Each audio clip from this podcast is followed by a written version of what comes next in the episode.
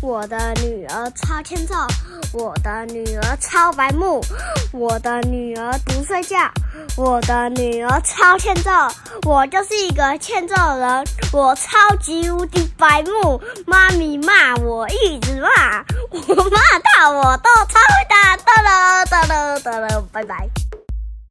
欢迎收听《熊赞美成语故事》EP 九十八集，我是阿熊。我是妈咪。今天我们要来讲什么呢？七 A 跟八 A 哦，还有九 A， 还有九 A，哪有九 A？我乱好，讲我的。们来讲七爷八爷的故事喽。嗯，记得我们在 EP 六十八集讲过的医神保生大帝的故事三吗？宝大帝，你才是都乱讲货了。今天我们要来讲两位凡人变成神明的故事喽。那阿雄我问你哦，你有印象在进香拜拜的时候有看过一黑一白的人偶，很我是大一看尊？我是看到两个都是黑的，两个没有，都是一定黑有的。一个是白的，然后我摇在摇阿摆宙摆的走路。我，我在阿宙的庙里面看到两个黑的。好，那你有没有看到一高一矮？有好，那个就是我们常说的七爷跟八爷了。八也是矮的，七也是高的。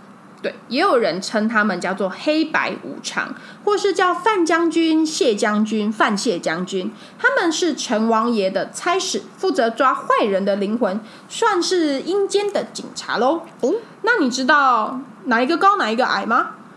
我刚刚不是说八也，那哪一个哪一个黑哪一个白？我看到两个都是黑的。七也是七也是白的，八也是黑的。八也是 N 死的，对，好，那我来讲喽。七爷呢叫做谢必安，他身材高高瘦瘦的，有一张白脸，心地很善良，脾气又好。跟八我爷呢一样欸身材矮矮胖胖的，有一张黑脸，个性很急躁，所以呢大家就叫他范无咎。相传七爷八爷本来是同一个衙门的差役，他们两个感情非常的 m a 有一天，他们两个约好要一起出去玩，到了南台桥下，突然下了一阵大雷雨。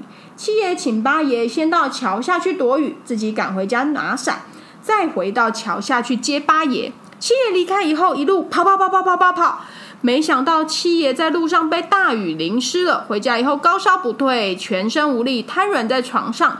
这个时候，桥下的河水开始暴涨，很快就涨到八爷的头部。哈旁边的人都叫，因为八爷很矮嘛，哦，旁边的人都叫八爷赶快离开，不要在那里等了。但是八爷坚持要等七爷回来，谨守他跟七爷的承诺，死不离开。你猜八爷后来怎么了？淹死的。你不觉得很不合理吗？为什么既然七爷要跑回去，为什么八爷不一起跑回去？对呀、对不对？你不觉干嘛得？跑？干嘛不直接跑回去躲雨？对啊，呃我也觉得改很奇天怪再。去。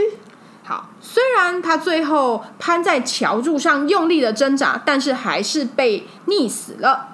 几天之后，哎、你看，等到几天之后，哎、几天之后， 对，七爷的病好了，慌张的赶到桥下，看到八爷的尸体，七爷非常的自责，本来想投河自尽，但是河水退潮啦，想死也死不了啊。死不了，那摔死啊！上岸以后呢，伤心的七爷爬到了树上，将自己吊死了，就跟八爷也一起去了。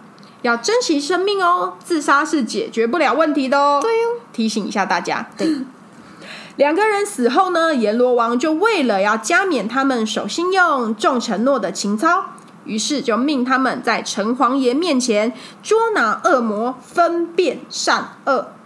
好，七爷八爷的别称有什么、啊？你知道吗？呃，不就是范谢将军？嗯，然后呢？呃，黑白无常，对，没错。好，那我再来问你哦，范谢将军他们是谁的差使呢？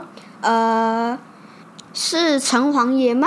嗯，对。那为什么八爷要在桥下等七爷啊？哦，因为他想要遵守承诺啊。好，那我问你，阎罗王让七爷八爷做什么呢？呃，守城门，去城隍爷庙当城隍爷的差使，对不对？去捉拿什么哦恶魔魔，分辨善恶。嗯，灾不灾不灾不。摘摘摘魔，好，无信不立呢，是守信用、做人很重要的原则。故事里的七爷不能及时送伞给八爷，是故意的吗？不是还是真的没有办法？真的没办法吧？真的没办法吧？那如果你是七爷，你要怎么样传递无法前往的讯息呢？呃，有办法吗？